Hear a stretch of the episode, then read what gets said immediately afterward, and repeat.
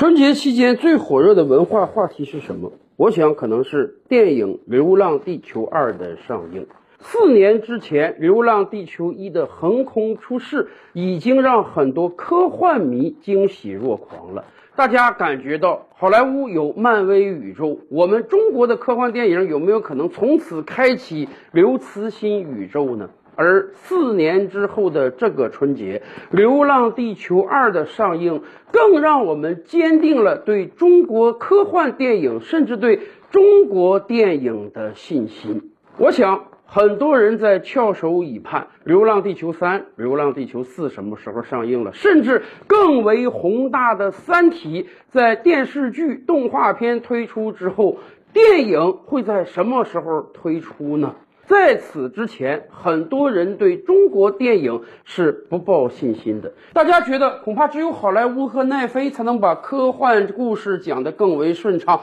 甚至很多人痛心疾首地说：“我们应当把《三体》的版权卖给美国人才行，不然就糟蹋了这么好的 IP。”然而，《流浪地球二》的出现，让我们很多人。重拾了对中国电影的信心，甚至我们觉得我们拍出来的电影恐怕要比好莱坞的有意思的多，有深度的多，有思想的多。其实这些年来，我们也慢慢习惯于好莱坞英雄电影的套路了。他们的大制作看起来确实是琳琅满目的、精彩异常的。但是这个东西吃多了也会腻啊！慢慢的，我们已经习惯于他们的套路，感觉到没有多少新意了。而中国科幻电影给了我们一个全新的观影体验。更关键的是，这让我们重新树立了对中国文化和中华软实力的信心。说实话，在过往十几二十年的时间里。很多成年人基本不怎么看中国的影视剧，大家觉得咱们的电影、咱们的电视剧简直跟玩闹一样。我们比不了好莱坞的电影，比不了日本的电影，比不了韩国的电影，甚至咱们连印度的电影也比不了。电视剧就更别说了。我们每天苦恼的是，我们拥有着全世界最多的人口，我们的经济在不断发展，我们这大量的人口实际上能够贡献出巨大的文化消费率，以至于啊，我们的文化市场把咱们的明星小鲜肉们都养废了。我们去看看香港 TVB 的艺人们有多么敬业，我们可以看看日韩的艺人们，他们收入相比于咱们的明星有多么微薄。是的，由于我们有着十四亿人的巨大市场，而我国经济的不断发展，使得文化消费力越来越强，所以一个不怎么样的明星，一个连戏都不会演的小鲜肉，只要露露脸，他就可以获得巨大的财富，以至于我们是只有人而没有作品的。当然了，由于没有作品，所以对于很多中年人来讲，大家都分不清现在演艺界还有什么新出的明星了。怎么感觉到他们都是一个模子刻出来的，而且一点点演技都没有？这些年来，很多人养成了只看外国文化作品的习惯，哪怕在很多互联网视频平台上找不到，我们也要用尽各种各样的方法去看美剧、去看英剧，甚至去看韩剧，但就是对我们自己的文化产品一点信心都没有。然而，从《流浪地球》开始，很多我国的优秀影视文化作品又给了我们信心。说实话，今年开年啊，不单《流浪地球二》很好看，央视八套推出的两部电视剧也很好看，一部是犯罪题材的《狂飙》，另一部则是刘慈欣的另一个作品《三体》的电视剧。尤其是《狂飙》啊。到今天，身边很多人都在谈论这部电视剧，大家感觉到它的节奏非常明快，稍不注意你就会错过很多情节，以至于有人说啊，我们今天看《狂飙》有一点美剧的意味了，似乎它在节奏上跟越狱都很相似。甚至过年期间，我还看到很多人把自己的新年愿望定义为要买一个等离子电视啊！没看过《狂飙》的人肯定不能理解，谁还会买等离子电视这样一个已经被时代淘汰的产品呢？而另外一部《三体》电视剧也深得原著党的青睐，《三体》这部小说是硬科幻的代表。说实话。读起来是挺难的，没有一定的文化基础的人，不读个一遍两遍，要彻底领略作品的精髓还是很难的。然而，这次《三体》电视剧的创作团队还是相当用心的，他们已经很好的把文字转化成了镜头语言，让哪怕没看过原著的人也能相对轻松的把电视剧看懂。说实话，最近几年以来。各个小视频平台的兴起，已经占据了我们大量的时间。很多人特别喜欢刷小视频，因为它简单、快捷、方便，而且很多人尤其愿意在小视频平台看电影、电视剧。咱们以往的很多影视剧注水太多，所以我给你搞个三分钟看完一集电视剧，十分钟看完一部电影，把所有影视剧中最精彩的环节给你摘出来，让你时时刻刻都享受到高潮。那当然，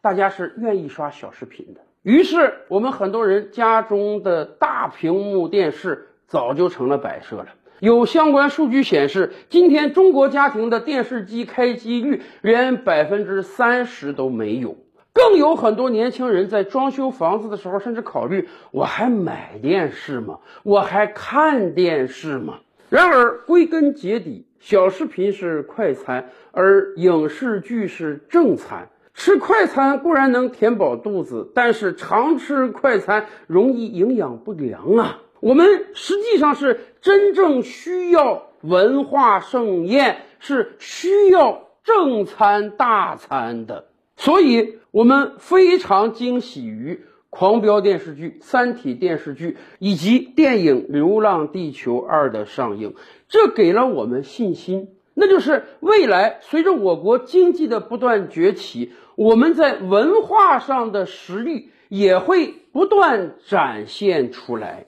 文化软实力重不重要？当然重要。大家想，几年之前风靡我国、风靡东南亚的韩流。韩国这个国家处于东北亚的一个角落，在过往上千年的历史中，一直是中原王朝的附庸。二战之前又做了几十年的日本殖民地。实际上，相比于其他很多国家，韩国自身是既没有经济实力，也没有文化实力的。然而，二战之后，韩国人用几十年的时间，把自己从发展中国家建设成为发达国家，而且韩国的文化软实力非常强大。韩国的电影、电视剧、综艺节目、音乐都是上乘的。韩国每年造出大量的韩流明星。这些文化软实力不但征服了大量的中国观众、东南亚观众，甚至也征服了很多世界观众。当韩流不断展现着韩国的文化软实力之时啊，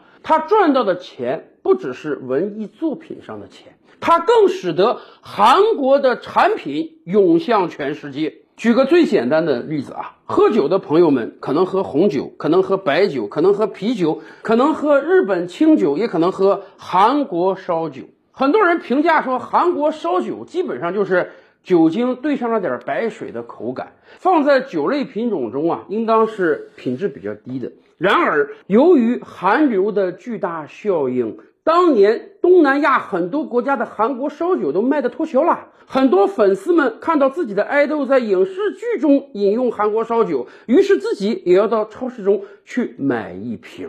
这已经不是一个广告效应了，这已经是一个文化效应了。当然了，由于韩流带起来的韩国商品可不止烧酒这一项啊。今天，韩国的电子产品、韩国的手机、韩国的汽车，在很多国家市场上都能大行其道。我们可以说，韩国文化软实力的输出也是居功至伟的。此前的节目我们就说过，当我国经济强势崛起之后，我们率先遇到的竞争对手恐怕就是韩国和日本了。日本汽车当年凭便宜、结实、耐用占据了北美市场，韩国就生产出了比日本更具性价比的汽车和日本汽车竞争。而今天，当我国汽车产业爆发之后，我们就要生产出比韩国还具性价比的车来和它正面竞争。当然，我们跟韩国竞争的远不止汽车这一个赛道，还有手机赛道，还有电脑赛道，还有家用电器赛道。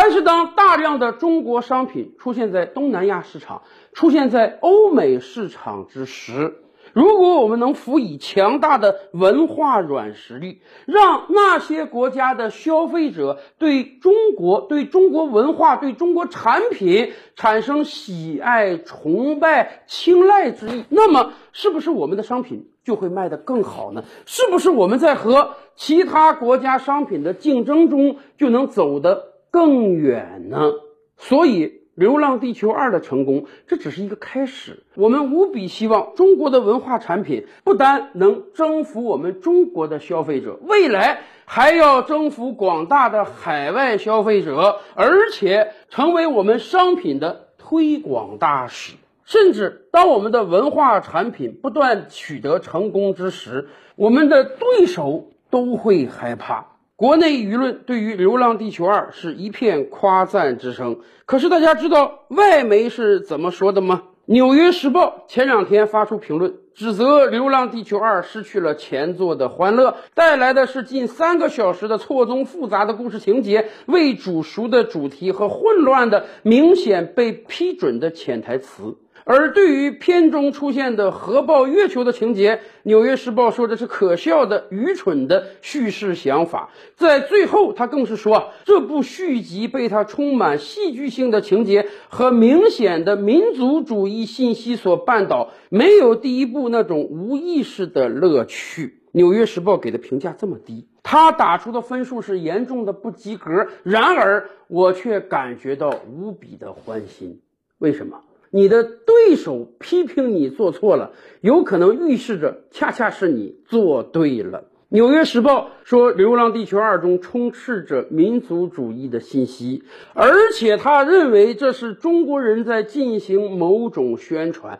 但是大家反过来想想，过往几十年的好莱坞电影中，无时无刻不也在进行意识形态的宣传吗？美国的影视剧展现了美国富足的生活，美国的电影展示了美军是包打天下的。这个地球已经容不了他了，他要挑外星人做对手。而且每一部美国影视剧都充斥着个人英雄主义的色彩，一个人可以拯救一个家庭、一个国家、一个星球。所以美国人是很明白意识形态宣传这一套的。当他看到了我们的作品也在向他学习，我们的作品也在传递我们的思想的时候，他有点坐不住了啊！可能是他感觉到咱们传递的这种思想更为深邃、更为博大，有朝一日会彻底取代他的意识形态。所以他给《流浪地球二》才打了这么低的分数。当然了，以往我们很多展示中国不发达、展示中国面临的很多问题的电影，在国内上映没有什么人看的电影，哎，他们却会给评个高分，让你拿个奖项。我们的影视人未来是要给美国人拍电影，为了博他的奖项呢，还是要给中国人拍电影去宣扬我们的思想呢？我想，《流浪地球二》的巨大成功会给他们启示的。照吕拍案，本回书着落在此。欲知大千世界尚有何等惊奇，自然是且听下回分解。